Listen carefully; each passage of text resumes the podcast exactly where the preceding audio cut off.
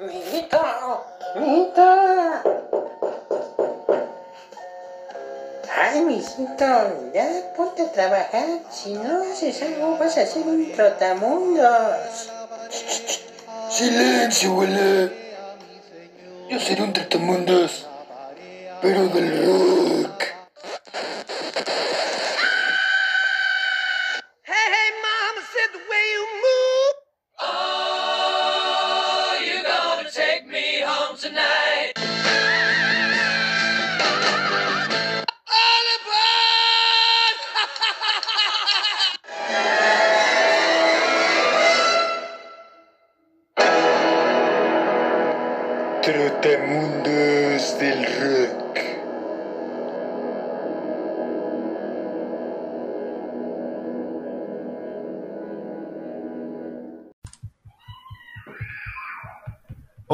amigos, muy buenas noches. Les damos la más cordial bienvenida como cada semana a su podcast, a su favorito podcast, es lo que esperamos, Los Trotamundos del Rock, un mundo de música por descubrir, un viaje por el mundo del rock eh, y de todas sus variantes. Hoy, al momento en que estamos grabando esto, es 29 de septiembre de 2020 y saludo como todas las noches a mi gran amigo Israel Ramírez. ¿Qué tal amigo? ¿Cómo estás? Hola amigo, pues aquí este muy feliz otra vez de comenzar otro programa, otra semana más de este maravilloso programa. Y pues vamos a continuar con un gran tema, como en el que nos quedamos la semana pasada, hablando de Pink Floyd. Y vamos a estar, pues, ahorita hablando de su otro disco que nosotros consideramos emblemático. Y pues es, es, es muy de mi agrado estar con mi compañero y mi amigo este, Gerardo Mendoza de, de muchísimos años, hablando de este tema. Entonces, pues adelante, amigo. Muchas gracias, amigo. Pues efectivamente vamos a continuar con este maravilloso tema de Pink Floyd. Recuerden que estamos haciendo un recuento de los pilares del rock progresivo y pues comenzamos con Pink Floyd la semana pasada, en donde nuestro amigo Israel nos daba una reseña muy completa de lo que es The Dark Side of the Moon, todo lo que representó, todo lo que hay detrás, las historias, etcétera. Y pues es un disco como terminamos cerrando a- el episodio pasado, pues que se presta para escucharlo una y otra vez. Es de esos discos que, que cada que se escuchan se puede descubrir algo nuevo, a lo mejor un nuevo, arreglo en el bajo, alguna nueva eh, acorde, digamos, en fin, es de esos discos que se pueden descubrir y redescubrir y volver a redescubrir. Y pues bueno, es un gran disco y sobre todo da paso a otro disco muy importante en la carrera de Pink Floyd, que es con lo que vamos a comenzar el día de hoy. Vamos a seguir con este tema de esta gran banda. Y como cerramos el episodio pasado, recordarán que dimos un pequeño preámbulo de Wish You Were Here, que es el disco con el que vamos a comenzar este episodio. Y es el disco que justamente vio la luz después de Dark Side of the Moon. Este fue el noveno álbum de Pink Floyd y su fecha de estreno fue el 12 de septiembre de 1975. Este disco también tiene una gran cantidad de copias vendidas, aproximadamente 13 millones según las estadísticas. Entonces, pues vean, es un número para nada despreciable de discos vendidos y es uno de los discos que más se puede, digamos, identificar como parte de los trabajos de Pink Floyd. Es decir, es de sus discos que consideramos más representativos, que si escuchan, por ejemplo, una canción de ese disco, pues inmediatamente lo relacionan con Pink Floyd. Eh, Tiene un sonido muy característico. Y pues para comenzar a hablarles de este disco, amigos, pues vamos a mencionarles un poco el contexto de, pues de lo que estaba pasando alrededor de la banda al momento de, de que se da esta, esta grabación, digamos, de Wish You Were Here.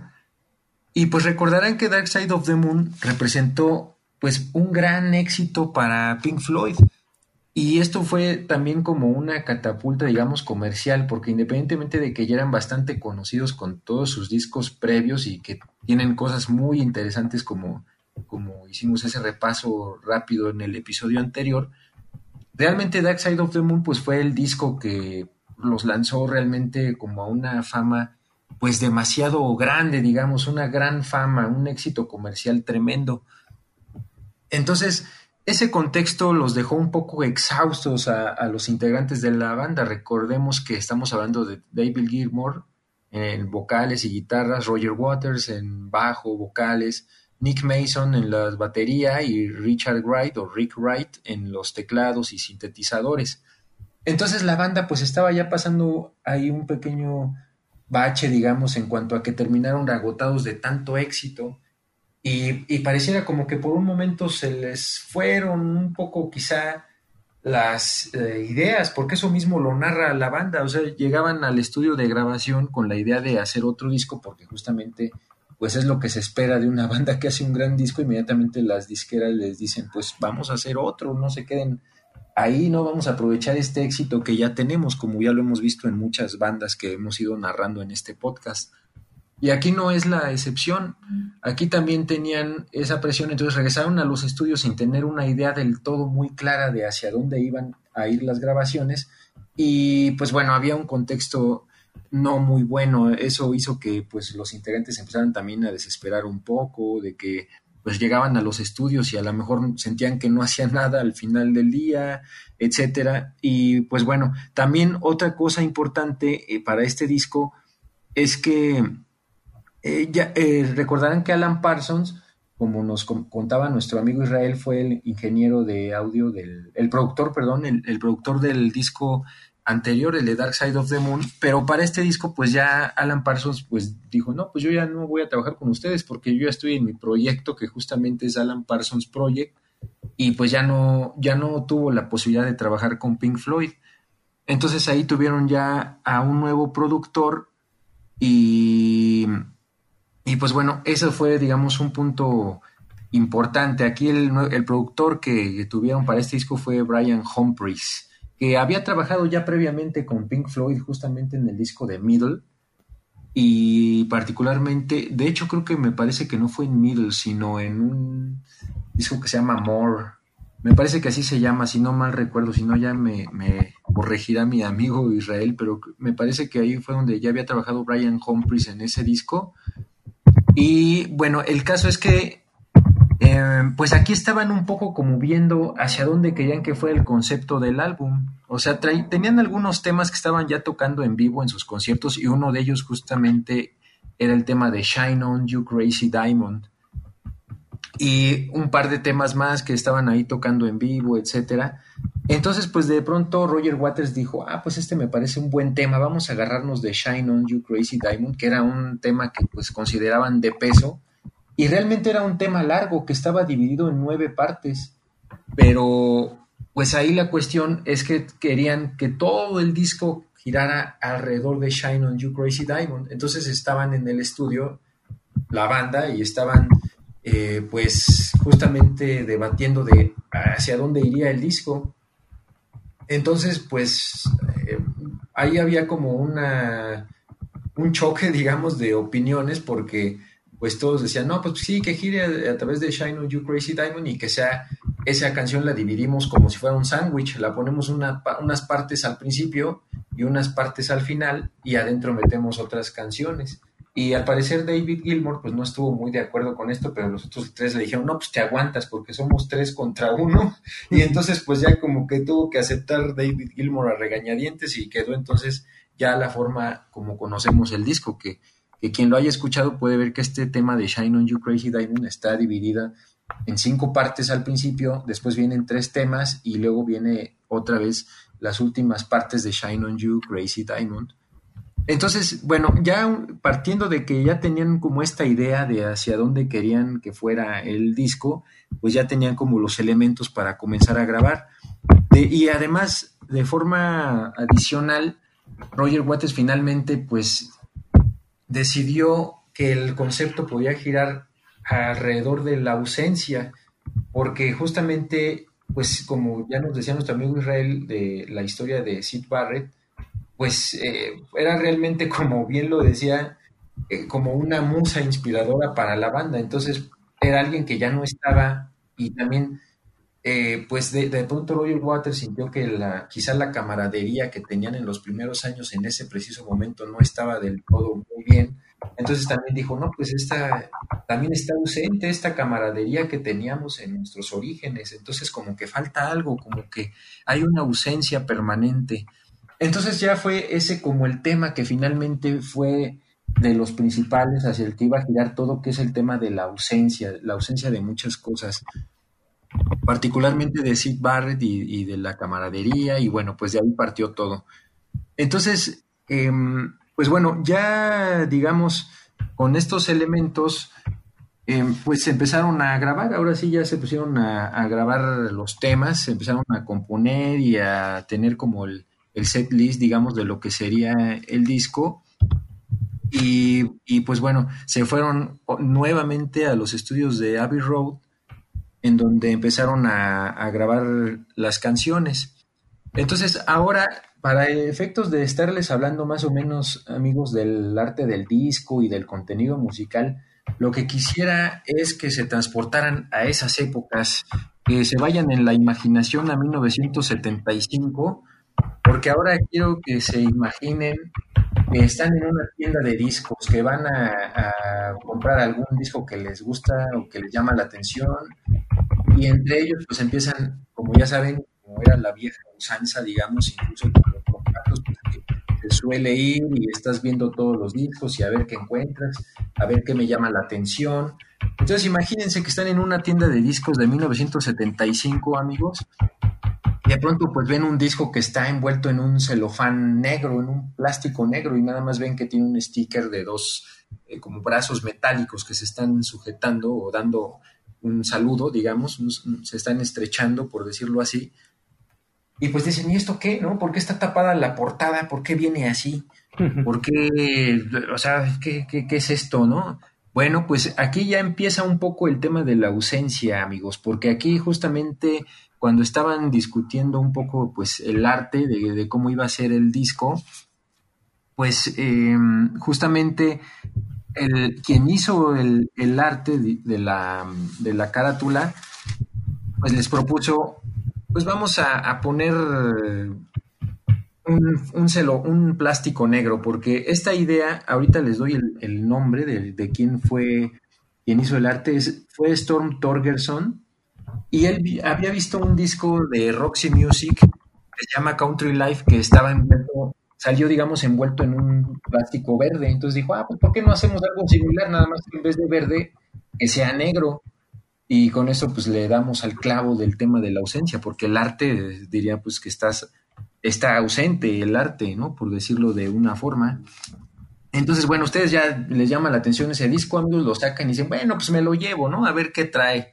Aquí dice Pink Floyd, entonces pues vamos a ver qué, nos muestra, ¿no? Entonces, imagínense que llegan a su casa, abren el disco, le quitan el plástico, porque bueno, como les decía, pues nada más lo que estaban viendo es el sticker, que esto se hizo, hay un amigo de la banda que se llamaba George Hardick, este sticker de apretón de manos de los robots, y esto ahorita les voy a explicar por qué, digamos, tiene esa connotación, ese, ese apretón de manos. Pero bueno, entonces el caso es que ustedes ya quitan el plástico y ya ven como tal la portada del disco, que como podrán recordar, pues están dos personas justamente dándose las manos y uno de ellos está en fuego, pero, y están ahí en una, pues se ven como si fueran casas o algo así.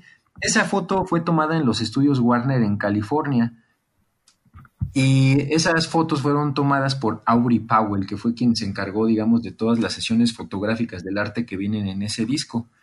Ahora, aquí lo interesante, digamos, de este tema, el, el cuate, usted dice, bueno, ¿este qué? ¿Por qué se está quemando en fuego? ¿No? ¿Qué, ¿Qué representa eso? Pues aquí, para empezar, lo que están representando con ese estrechón de manos es el otro concepto que quería poner eh, Roger Waters en el disco, que era una crítica también hacia la industria musical porque desde su punto de vista era una cuestión que ya no estaba tan orientada hacia lo que era el arte, hacia la música, hacia expresar lo que uno quiere como músico, sino pues que Roger Waters ya veía que era como algo más pues para el dinero, ¿no? Para lo económico, entonces pues era también una crítica de eso. Y el cuate, digamos, que se está quemando, pues representa esa, esa frase que tenían muy, muy conocida en el, en el mundo musical que era Getting Burned, o sea, eh, como quemarse, y esa la usaban para referirse a cuando los empresarios, los dueños de las disqueras o de las compañías, pues no les pagaban, digamos, de regalías lo que les tenían que pagar. Entonces decían, ah, pues you're getting, you're getting burned, ¿no? O sea, como te están quemando, o you were burned, ¿no? Te quemaron. Entonces eso era como una forma de decir, no te están pagando o no te pagaron o como que te hicieron tonto con tus regalías y no te dieron todo lo que te tenían que haber dado. Te picaron, te picaron los ojos. Eso es lo Ah, ¿Quién me- Sí, exacto. Es como en México decir, te picaron los ojos, es algo equivalente. Entonces el cuate que está justamente en fuego, pues es como al cuate que le picaron los ojos, como, como al que ya, ya se está quemando, ¿no? Y eso es lo que representa. Y el apretón, pues representa como esa unión entre los, los músicos, digamos, y los eh, dueños de las compañías. Y pues como pueden ver, uno está muy bien, muy, muy tranquilo, y el, y el otro se está quemando, que es el que representa al músico, que pues al final le van a picar los ojos, como bien dice nuestro amigo. Entonces, pues bueno, ya ese es el, ahí está el tema, ¿no? Ya están los dos temas del disco, que es el- la crítica al mundo de la música y por otro lado también la ausencia que ya vimos desde el plástico negro, el, el, el, el plastiquito, el, el shin wrap que le llaman en, en inglés, ya representa un poco el tema de la ausencia también. Ahora, también en el interior del disco, ya supongamos que ustedes abren esta parte de la caja, porque aparte, pues ya sabemos que en 1975 todo era discos de vinilo, entonces, pues imagínense que están abriendo su disco y sacan la funda interior, lo que le llaman el inner sleeve. Ahí van a ver también una, una, digamos, alusión al tema de la ausencia, porque van a ver por un lado que hay un velo que parece que está flotando, y esto lo que representa es el velo que está cubriendo a una mujer desnuda, pero el asunto es que no se ve ninguna mujer, o sea, solamente se ve el velo. Entonces ahí también es otra, digamos, alusión al tema de la ausencia. Y del otro lado de la funda interior, donde están eh, los créditos y todo esto, está otra foto de, de, un, pareciera, si lo vemos a lo lejos, que es un, un, tipo en un traje que está en el desierto, que esas fotos se tomaron en el desierto de Yuma, en Arizona, pero si, se, si ven con atención, esta persona pues no tiene calcetines, no se le ven las, digo, no se le ven los tobillos, no se le ven las muñecas, y también eso es como otra alusión a la ausencia de que ahí no hay una persona, sino que es el puro traje, el, traje que se ve, digamos, en el desierto. Y también trae otra, otra foto, digamos, ahí en la funda interior, que es, hay un clavadista, digamos, o al menos ven las piernas, porque está ya como clavado en el agua y nada más se ven las piernas hacia afuera. Pero lo curioso es que no se están moviendo la, la eh, no se mueve el agua, o sea, ustedes saben que cuando se avienta un clavadista, pues digo, por muy bueno que sea el clavadista, que justamente uno de los de lo que se busca es que se mueva lo menos posible el agua, pues siempre se nota cuando ya entró el, el, clavado, ¿no? El clavadista al agua. Y aquí no, o sea, el agua está en paz totalmente, como si no hubiera entrado ningún clavadista. Ah, pues esa es otra alusión al tema de la ausencia. En este caso, pues podríamos decir que una ausencia en el movimiento o una ausencia de algo que se espera que exista, pero pues no existe, ¿no?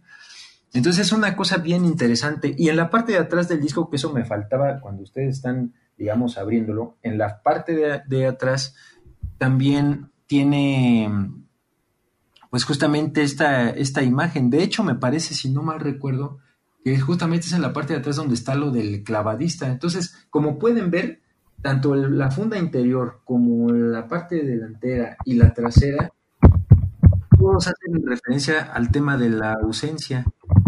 Entonces, bueno, ya ustedes dicen, bueno, ya me gustó el arte, esto está muy bien. Ah, que por cierto, como dato curioso se me pasaba, el cuate que está en fuego, realmente eh, esas dos personas son, ahí contrataron a unos dobles justamente de los estudios Warner, pero un dato ahí, eh, pues digamos, chusco, es que el fuego que ustedes ven, no crean que es así representado con efectos especiales ni nada, sino si es un fuego real, o sea, el cuate que está ahí sí estaba en llamas, pero obviamente, pues eran dobles, son expertos en cómo hacer estas escenas y además pues se puso un traje especial para que no se quemara y todo y el cabello pues era como también especial para que, o sea, no era un cabello, no era su cabello evidentemente, sin embargo sí se chamuscó el bigote el cuate este, o sea, el fuego sí hizo sus estragos y le quemó el bigote y pues tuvieron ahí problemas técnicos y tuvieron que volver a grabar la escena y bueno, tuvieron sus detalles, costó trabajo, pero finalmente lograron hacer el arte del disco y pues quedó muy bien. Al final, Entonces- al final, al final, amigo, yo creo que aplicaron la de ¡Corre, Nedito!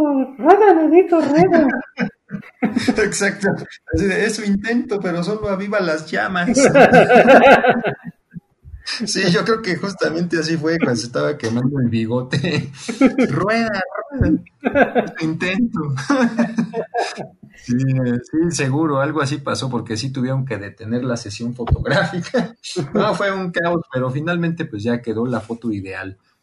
Y bueno, pues ahora sí, vamos a entrar de lleno, vámonos rápido a la parte de la música, porque ustedes dicen, sí, ya vi el arte, ya vi el todo muy bonito y todo, pero ahora ya quiero escucharlo. Entonces lo ponen en su tornamesa, lo preparan, ponen la aguja y listo, comienza a sonar. Ahí lo primero que van a escuchar, digamos, es el sonido de unos eh, teclados, pero muy tenues, una pequeña eh, y tenue introducción de lo que viene, digamos, a lo largo de todo el disco. Está empezando justamente el disco con Shine on You Crazy Diamond, las partes 1 y 5, pero si ustedes escuchan el disco, cada parte, digamos, de estas 5 está muy bien definida, o sea, ustedes pueden detectar luego, luego, ah, aquí ya cambió a la parte 2, aquí a la parte 3, etcétera, porque siempre hay algo que las identifica a cada una de las partes.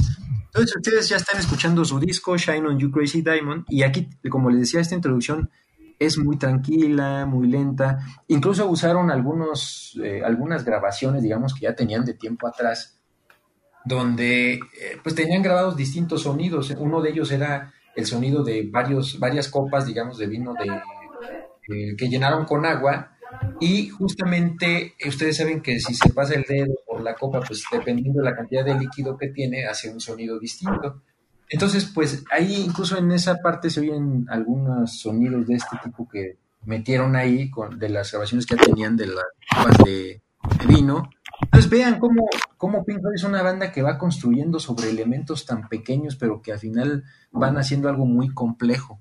Porque aquí después comienza la guitarra de David Gilmour, como complementando, digamos, la ambientación. Y después eh, ahí lleva como una línea tranquila. Y ya después comienza la parte 2, por ahí de alrededor del minuto 3 con 55, donde se oyen las cuatro notas que definen muy bien esa parte, que si la recuerdan son las que se escuchan como tum, tum, tum, tum.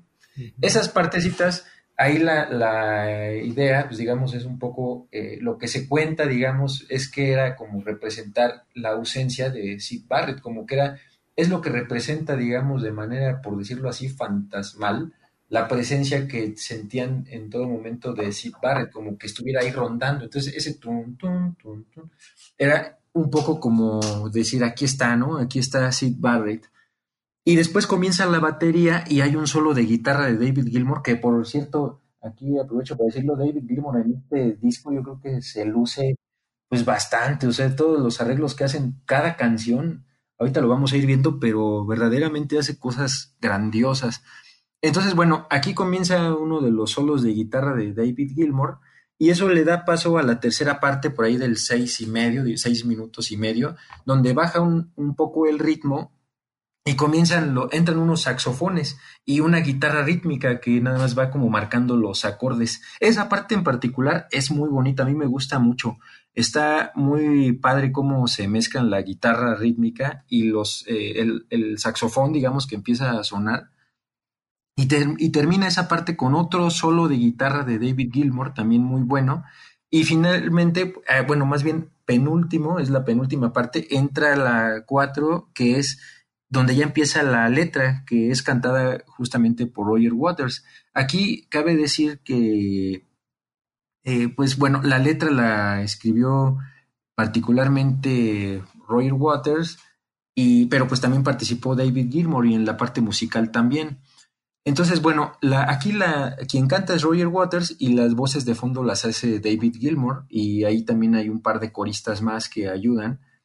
Y pues ya ahí al ver la letra, pues ustedes podrán de, como quizá notar eso que siempre se dice que es una letra que hace alusión a Sid Barrett. Entonces, eh, pues empieza cantando cosas. Es una letra, la verdad, si le ponen atención, muy bonita. Y además, no solo a esta parte, sino también a la parte que viene al final, O sea, son, son canciones, digamos, son letras, perdón, que están muy orientadas como hacia cuestiones filosóficas y, y, y, también como si se las estuvieran diciendo a alguien. Por eso está como esa idea de que estaban dirigidas justamente a Sid Barrett, porque comienza, por ejemplo, la letra diciendo Remember when you were young, you shone like the sun. O sea, como recuerdas cuando eras joven, que brillabas como el sol. Y, y después más adelante dice que ahora ya tu mirada es eh, distinta, como si hubiera, como, como hoyos negros en el cielo. Entonces brilla diamante loco, ¿no? Algo así es, es como lo que va diciendo en la letra. Y es muy emotiva, realmente se vuelve al final algo muy emotivo todo lo que va cantando Roger Waters. Y, y pues aquí también otro punto interesante a destacar, hablando, digamos justamente hablando de Sid Barrett, es que recibieron una visita de él justamente en el estudio y entonces lo narran como algo pues sorprendente porque estaban grabando esta canción que era como un homenaje a Sid Barrett y se aparece él así en el estudio. Entonces lo que cuentan es curioso porque cuentan que entró así un cuate pues pasado de peso y calvo y todo y pues que como que pasó y dijeron, ah, pues quién sabe quién es este cuate, ¿no? Pues ya se sentó ahí, empezó a escuchar que estaban grabando Shine on You Crazy Diamond y finalmente, pues se dieron cuenta de que era Sid Barrett, pero después de un tiempo, o sea, tardaron tiempo en, en, ver que era él. Entonces, pues ya después Richard Wright, pues narra que eso fue como algo muy, pues muy eh, sorpresivo, que justamente haya llegado cuando estaban grabando esa canción y eso pues les dio ahí como una situación muy, la sintieron muy extraña porque no esperaban que los visitara Sid Barrett y menos en esas condiciones que pues consideraron al, al, ver que eran pues como condiciones lamentables, digamos, de verlo de esa forma. Entonces, pues ya total que se, se cuenta que Sid Barrett llegó también con la idea de quizá aportar algo, pero pues realmente no estaba en condiciones y finalmente no pudo aportar nada para el disco y pues eso dejó más tristes a, a, al resto de la banda de haberlo visto así y, y, y pues ver que, que, no estuvo en condiciones de aportar nada al disco. Entonces, pues bueno, ahí fue como un periodo que, un momento, digamos, que tuvieron difícil a nivel de la banda. Y justamente en, esta canción, en Shine on You Crazy Diamond, y finalmente regresando a este tema, ya digamos posteriormente a la visita de Sid Barrett y todo, como les venía platicando, pues la parte 5, ahí ya cierra el, digamos, la parte de arriba del sándwich de este tema.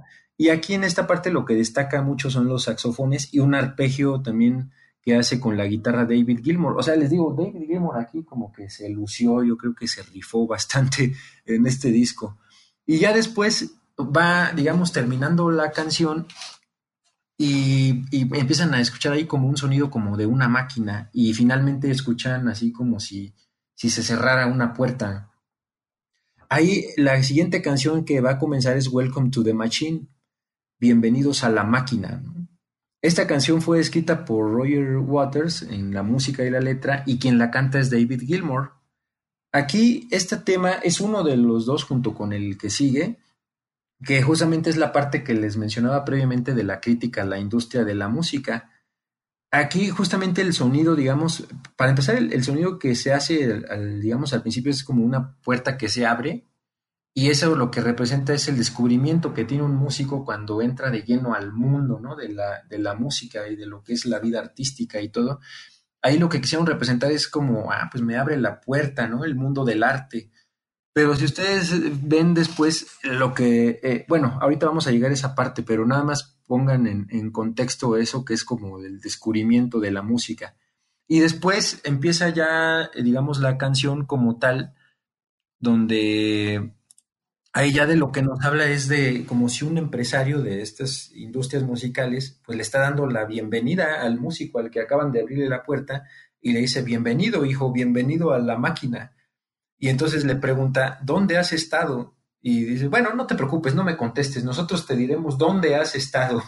o sea, ya empieza ahí como a decirle, tú no, ni pienses, ni hagas nada, nosotros te vamos a ir manejando y, y, y moviendo por donde queramos que vayas.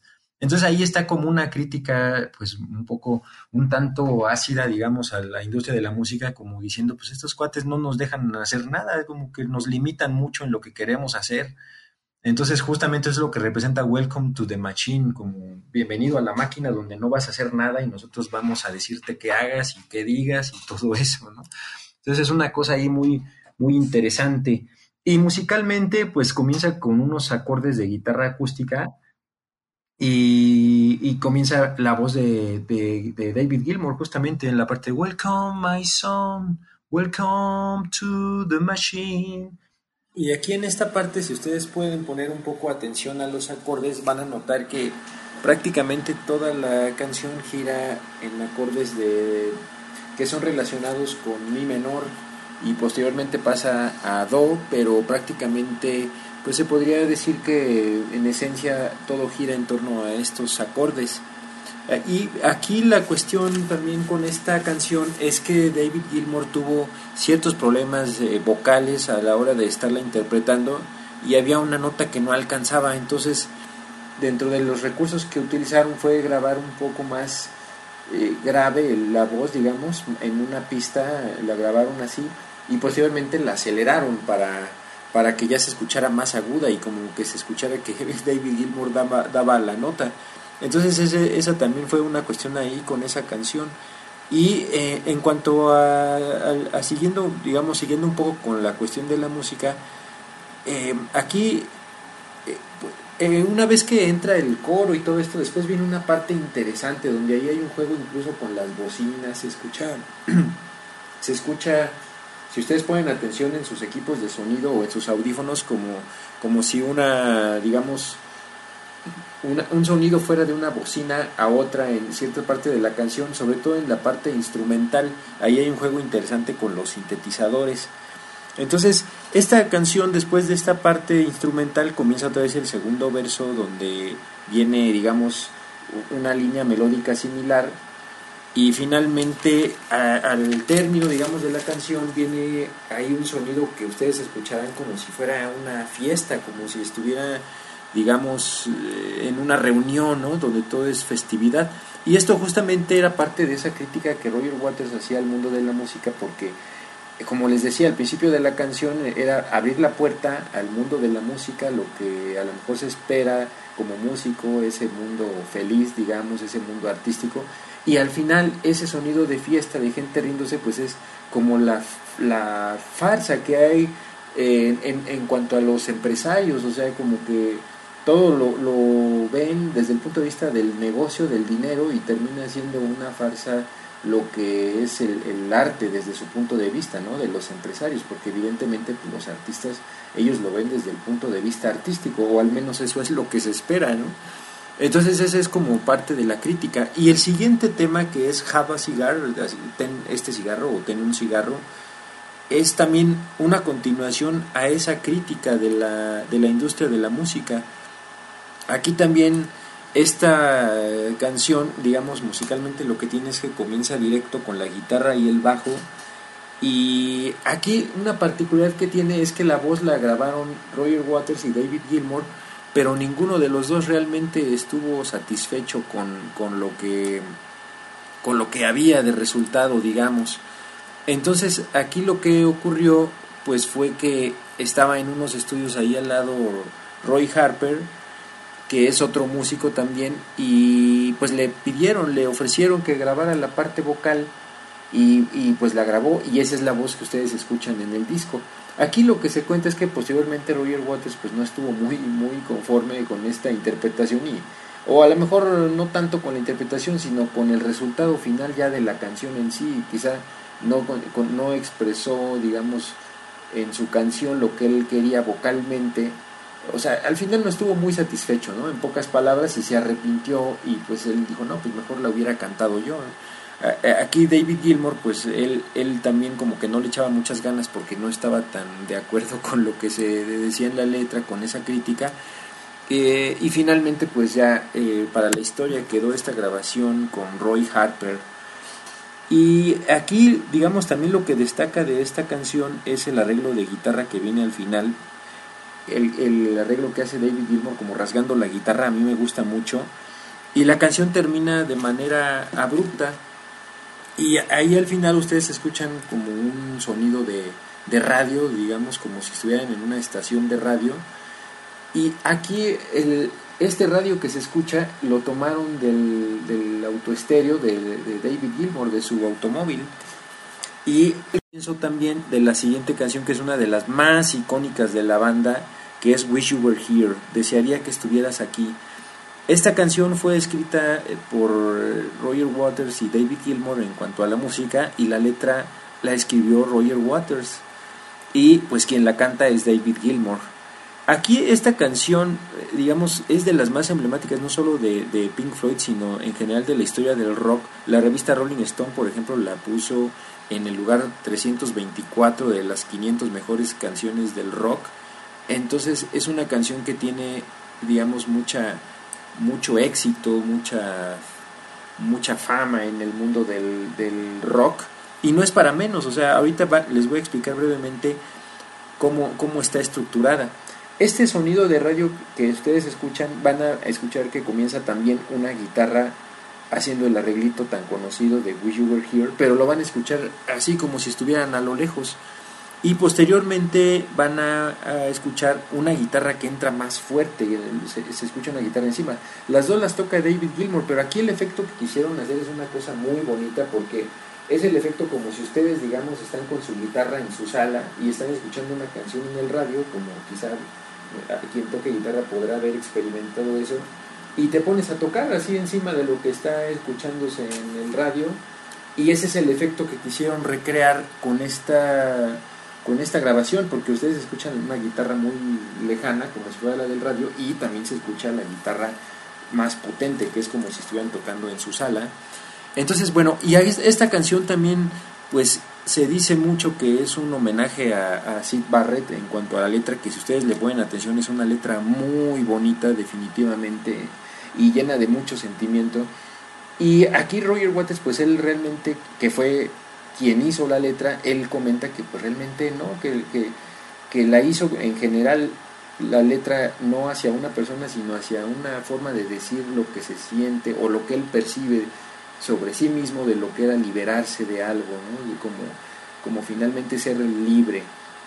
Pero Roy, eh, David, David Gilmour, que es quien la canta, pues él, él siempre ha dicho que esa canción la toma como si fuera, como si se le estuviera cantando a, a Sid Barrett.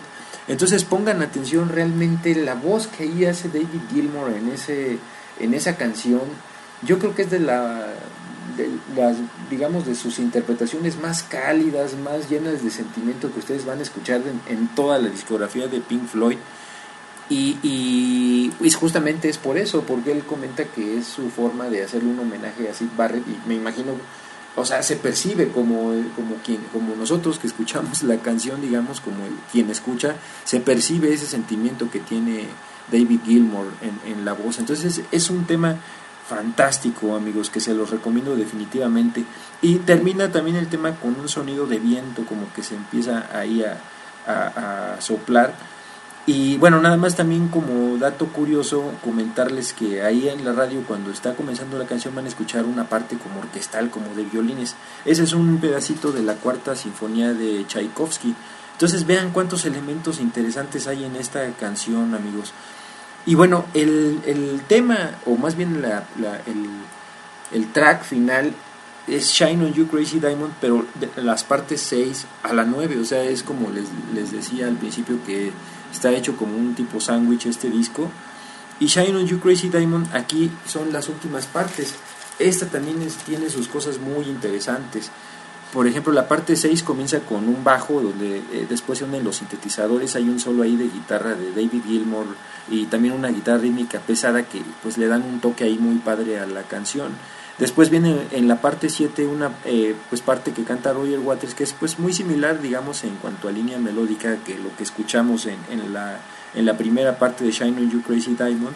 Y luego viene la parte 7 que es eh, un teclado ahí electrónico de Richard White muy padre que le da un sonido muy funky que ustedes van a identificar que es, no, no, sé, a mí me parece como un tipo de esas canciones de Stevie Wonder o algo así, eh, más tirando al funk, entonces es, muy interesante y pues es, es muestra ¿no? de lo que Richard Wright podía hacer en los teclados. Y este, este, este, digamos, esta parte se va desvaneciendo y entra la parte 9, que es lo último del disco, por ahí a partir del minuto 9, que para mí es lo más más fantástico que tiene este disco y de mis partes favoritas de este álbum y cada que lo escucho me transporta a otro mundo porque es un tema muy eh, lleno de, de, cosas que, que, te transportan verdaderamente. Eh, por ejemplo, es una marcha lenta, pero la va marcando la línea melódica y un, un, saxofón en una línea bellísima, así totalmente melancólica, que está acompañada por un piano, pues muy sencillo, pero, pero bien marcado.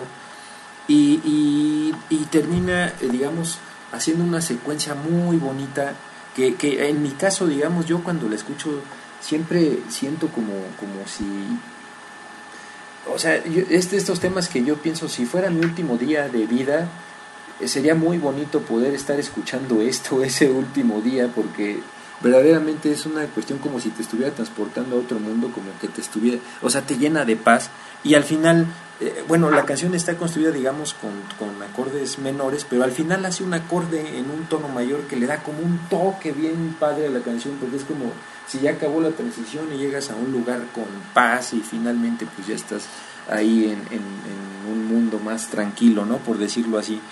Esta es mi parte sin duda favorita del disco y se las recomiendo mucho, amigos. Escúchenla con atención y con detenimiento y van a ver cómo no tiene ni, ningún segundo de desperdicio. Y bueno, pues eso es todo, digamos, en, en general en cuanto a, a Wish You Were Here, a este magnífico álbum de Pink Floyd que verdaderamente es recomendable, se los dejamos ahí en la playlist para que lo puedan escuchar y disfrutar. Y, y pues bueno, pues no, no tengo por lo pronto más que, que, agregar a esto, entonces pues te paso la palabra amigo para que tú también nos hagas tus comentarios si gustas sobre este álbum o, ya entrar a algún tema que tú quieras exponer, entonces pues bueno, adelante amigo. Sí, muchas gracias, amigo. Y sí, efectivamente, el análisis sobre todo de este gran disco, eh, uno de los mejores, creo que vamos a incluir lo que consideramos los mejores discos o los más representativos. No, a lo mejor eh, es difícil decir cuál es mejor, cuál es peor, pero sí cuáles son los más representativos. Y Wish We Heard sí es, sí es uno de los discos que, que sí más impacto han tenido, no solamente en la escena discográfica o en la escena musical, sino también en la escena del progresivo eh, a, nivel histórico. Eh, basta decir, por ejemplo, y una experiencia que yo tuve muy, muy, muy, muy grande, en vivo, eh, y lo remarco mucho porque son experiencias que jamás se me van a olvidar y que son de los mejores momentos, creo, considero yo, de mi vida en donde yo he estado presente viendo a, en este caso a, David Gilmour una vez y a este Roger Waters en otra, en donde se aventaron justamente Shine on Crazy Diamonds. Y es, es eh, ves, ves como si estuvieras ahí, ponen en la super pantalla que, que tienen ahí, pues como si estuvieras en el espacio y se escucha el sintetizador alrededor rodeándote. Y pues estás volteando a ver hacia todo el foro este y se escucha de manera increíble. Estás este, presenciando algo que, que, muy pocos este, o muy pocas personas en la vida o en el mundo este, este están eh, apreciando este, este tipo de, de, magnitud o de espectáculo, ¿no? Entonces, eh, eh, para empezar, sí, esa, esa canción es, es espectacular, dividida en dos partes. Este, si se pudiera poner en una sola, pues es, de esas canciones, como les digo, que duran 25 minutos. Entonces, este, se dividió en, dos partes. Y este, y sí, efectivamente, el, lo que tú dices, el, el productor Brian Humphries ya había trabajado y ahí no, no quise interrumpir todo lo que estabas mencionando, amigo. Sí, efectivamente, como apoyo ahí es, eh, también fue, había trabajado con ellos en el Umaguma y en el soundtrack for the Fillmore. Este, en esos dos discos ya había trabajado con ellos, entonces este, pues decidieron otra vez retomar el trabajo que, que tenían con, con, este ingeniero al, recibir la negativa de Alan Parsons. Sin embargo, pues, este, pues dejó también ahí su legado. Y sí, Welcome to the Machine también es, es como lo decíamos, eh, es hay dos, hay dos parteaguas que yo, por ejemplo, yo, yo considero ahí muy importante. Una, este, y lo, habíamos comentado yo, por ejemplo, con mi amigo, este, un saludo ahí a mi amigo Braulio y a todos a los que nos escuchan. Ahí por, ahí yo, por ejemplo, yo lo he mencionado mucho con él y, y también aquí lo, lo, lo quiero tomar, es, hay dos vertientes para un músico. El primero es el que tengas un gran éxito, y tocaste ese tema, el que tengas un gran éxito no significa que pues ya te puedes tirar a la cama y listo, no esperar a que te lleguen las ganancias, sino las disqueras lo que manejan es, ah, tienes un gran éxito, ah, pues hay que aprovechar ese embalaje que tienes o ese éxito para, para seguir sacando discos y, lo, y entre más rápido lo saques, vas a aprovechar esa carrera que tienes. Y el otro punto, y el otro punto importante que hay es eh, cuando apenas la banda es nueva y, normalmente no tiene mucho éxito, este, al final el camino es el mismo. Te van a decir, ¿sabes qué? Tienes que sacar otro disco lo más rápido posible para que el público no te olvide. Entonces sacan otro, otro disco este, lo más rápido posible. El chiste es de que la disquera siempre va a presionar al músico para poder, este, como lo decíamos con los Beatles y con otras bandas, a exprimirlos como limones, ¿no? Entonces, este, lo más, porque es una inversión, es un negocio, para ellos es un negocio, el artista es un negocio, la música es un negocio, y lo que hicieron, lo que hacen es exprimen lo más posible al, artista, a la banda, para que pues todas esas ganancias pues lleguen. Y si no es, y si al contrario no es un grupo exitoso, pues también pues lo que puedan sacarle a esta banda para ya después terminar el contrato y llegar que se vaya a probar suerte con otro con otra disquera. Y esto es justamente de lo que habla Welcome to the Machine que también ahí recuerdo un cover que le hizo una banda de metal llamada Shadows Fall este para su segundo me parece que su segundo o tercer disco el de este este disco también incluyeron este esta canción de Welcome to the Machine y es un cover este bastante muy muy muy bueno en donde pues sí es, es importante este, lo que también es una influencia para gente del metal, sobre todo este tipo de canciones, como Rock Like Hell, este, que más adelante la escucharemos, y también esta de Welcome to the Machine. Y, este, pues sí, Wish You Were Here es, es una canción considerada una de las más grandes. Este, pues sí, David Gilmour como tal, al momento de escuchar su voz, este, te contagia, contagia esa sensación de tristeza en donde pues sientes de que la ausencia de alguien, ¿no? Que este es, este tema que, que, englobaste y que marcaste mucho sobre la ausencia, este, este, este tema lo, lo, incluye muchísimo, pero no solamente este, cantada, sino también en alma, entrega toda esa dosis de, de necesidad de, o la falta de, de alguien, ¿no? Entonces, realmente esa, esa frase o esas, esas palabras que, que están en la letra, este, te llegan directamente al alma. Y cuando lo estás tanto, ya sea en un DVD, ya sea este, escuchando el disco, en cualquier versión que escuches esa canción, sientes ese, esa vibra que te, que te refleja esa canción o que te quiere decir esa canción, ¿no? Eso es lo importante creo de la música y esta, esta lo, logra con muchos creces.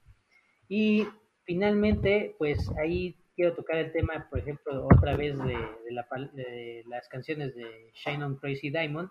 Recuerdo mucho que esa canción ha sido un parteaguas total para, sobre todo para los músicos actuales del rock progresivo o del metal progresivo, y me recuerda mucho, no, si, no sé amigo, este, si has podido escuchar la canción de, este, de Dream Theater, de Dream Theater que, se llama este, Octavarium.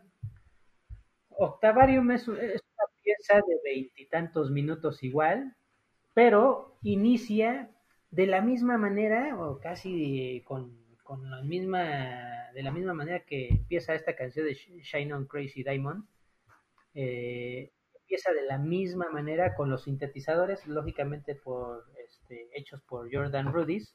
Sin embargo, me, me monto, o justamente me, perdón, me remonto eh, a esta canción, porque es la misma estructura, este, y si tienes la oportunidad o tienen la oportunidad de, escucharlo, este, es otra gran influencia que tiene Pink Floyd o su música sobre los nuevos este, artistas, o en este caso, pues ya eh, Dream Theater ya no está nuevo, pero sí ya con unos artistas un poco más contemporáneos o actuales. Entonces, esto es eh, una repercusión directa a la música que se hace en estos momentos. Entonces, pues simplemente es, es algo que, un legado, por así decirlo, que esta banda ha dejado. Entonces, de ahí, pues partimos, eh, ya vamos a cerrar este, este punto de, este álbum, de este maravilloso disco, y seguimos con otro disco que pues, ahorita nada más ya nos da un poco tiempo de darles un poco la, la introducción, la introducción a este tema que vamos a ver la siguiente semana, porque también es un disco mítico, es un disco legendario en el cual eh, pues vamos, hay muchísimo material que de qué hablar y aparte es un disco, un disco doble, entonces pues nunca vamos a acabar este, si lo, tomamos aquí, pero, pero sí les podemos explicar a, a, a dónde vamos, ¿no? Eh, este disco, el siguiente eh, disco es, fue lanzado, por ejemplo, o más bien este disco fue lanzado, del cual les vamos a hablar, fue lanzado el 30 de noviembre del 79 en, en Reino Unido y el 8 de diciembre del 79 este, también eh, ahí en, en, Estados Unidos. Representa, imagínense ustedes, eh, representó para Pink Floyd eh, un total de 40 discos de platino, un álbum de diamante y cuenta con, como les dijimos, un álbum doble con 26 pistas. El álbum llegó al número uno en todos los países, en casi todos, excepto, miren, curiosamente, no llegó al, llegó al, puesto número 3, me parece, ahí en Reino Unido, que es, pues, la, decir que eh, eh, eh, en todos los países eres Dios, excepto en tu país, ¿no? Entonces, ahí, ahí es, es algo este, chistoso. Ándale, efectivamente, así como a Deep Purple también les pasó donde pues, todo el mundo acá les decía, ustedes están chafas, ¿no? En su pueblo, pero en todos los decían, ah, no, pues Deep Purple es lo mejor. Entonces, algo así pasaba. Y pues esto, esto, imagínense, este disco de The Wall, porque vamos a hablar justamente del disco de The Wall, eh, los culpables de, de, que no llegara al primer lugar, pues se llaman Rod Stewart y después ABBA. Eh, Rod Stewart, eh, por su disco de éxitos, eh, estaba ocupando el primer lugar y no lo pudo desbancar de Wall, imagínense. Y después también Nava llegó y también impidieron que, que, llegara a un puesto mucho más alto. Sin embargo, en todos los demás países, en el resto del, del mundo, eh, lograron el primer lugar.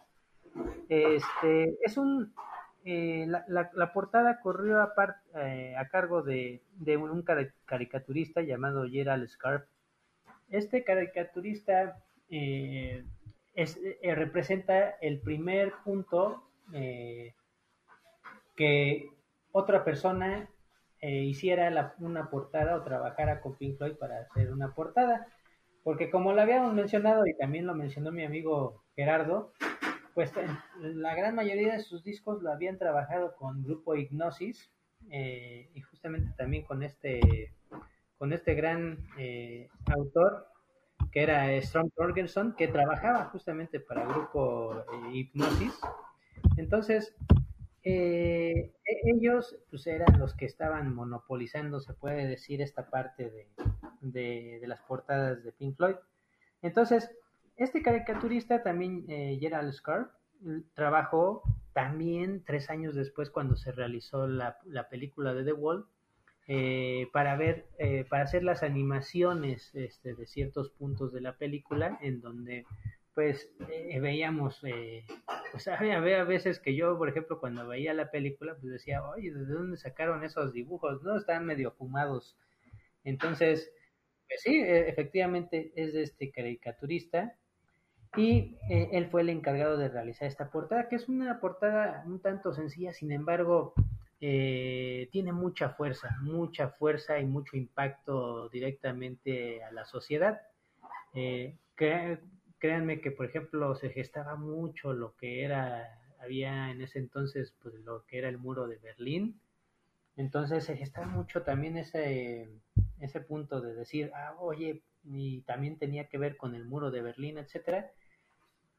Había mucha gente que decía eso, sin embargo, el concepto o la idea de, Pink Floyd era totalmente distinta. Eh, en ese entonces, por ejemplo, les voy a decir mucho el contexto en el que se hizo este disco.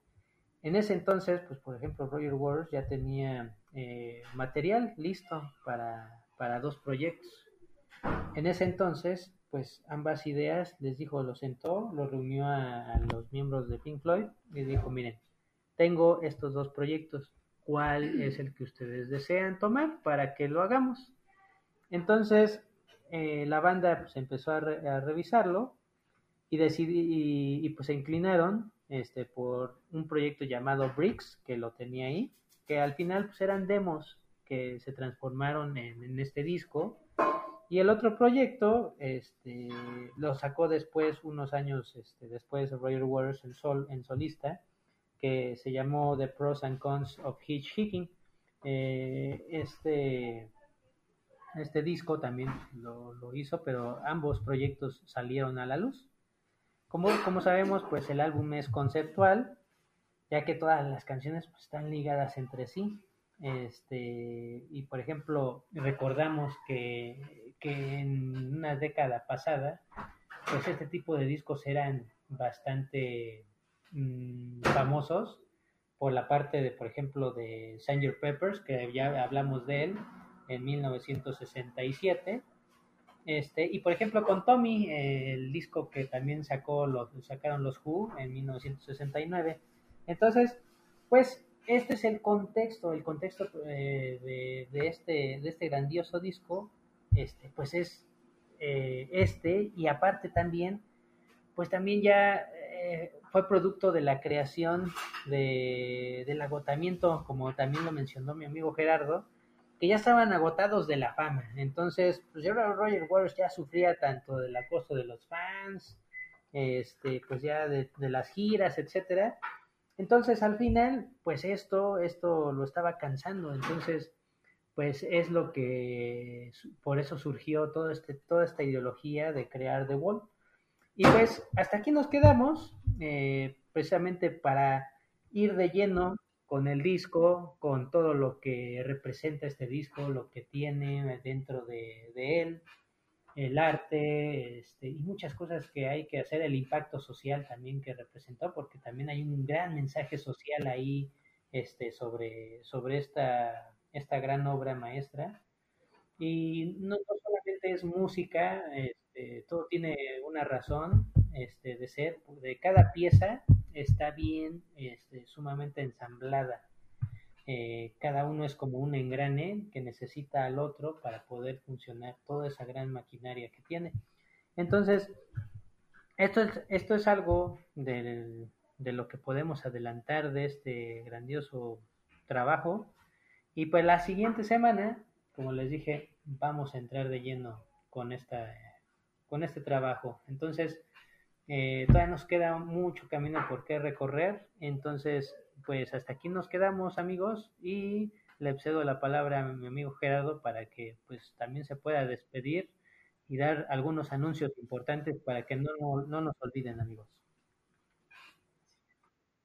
Sí, pues muchas gracias amigo y efectivamente como ya escucharon a nuestro buen amigo, el próximo episodio va a estar de lujo, entonces yo que ustedes no me lo perdí amigos porque nos va a contar aquí nuestro amigo Israel sobre The Wall y, sobre su historia y anécdotas que hay detrás del álbum.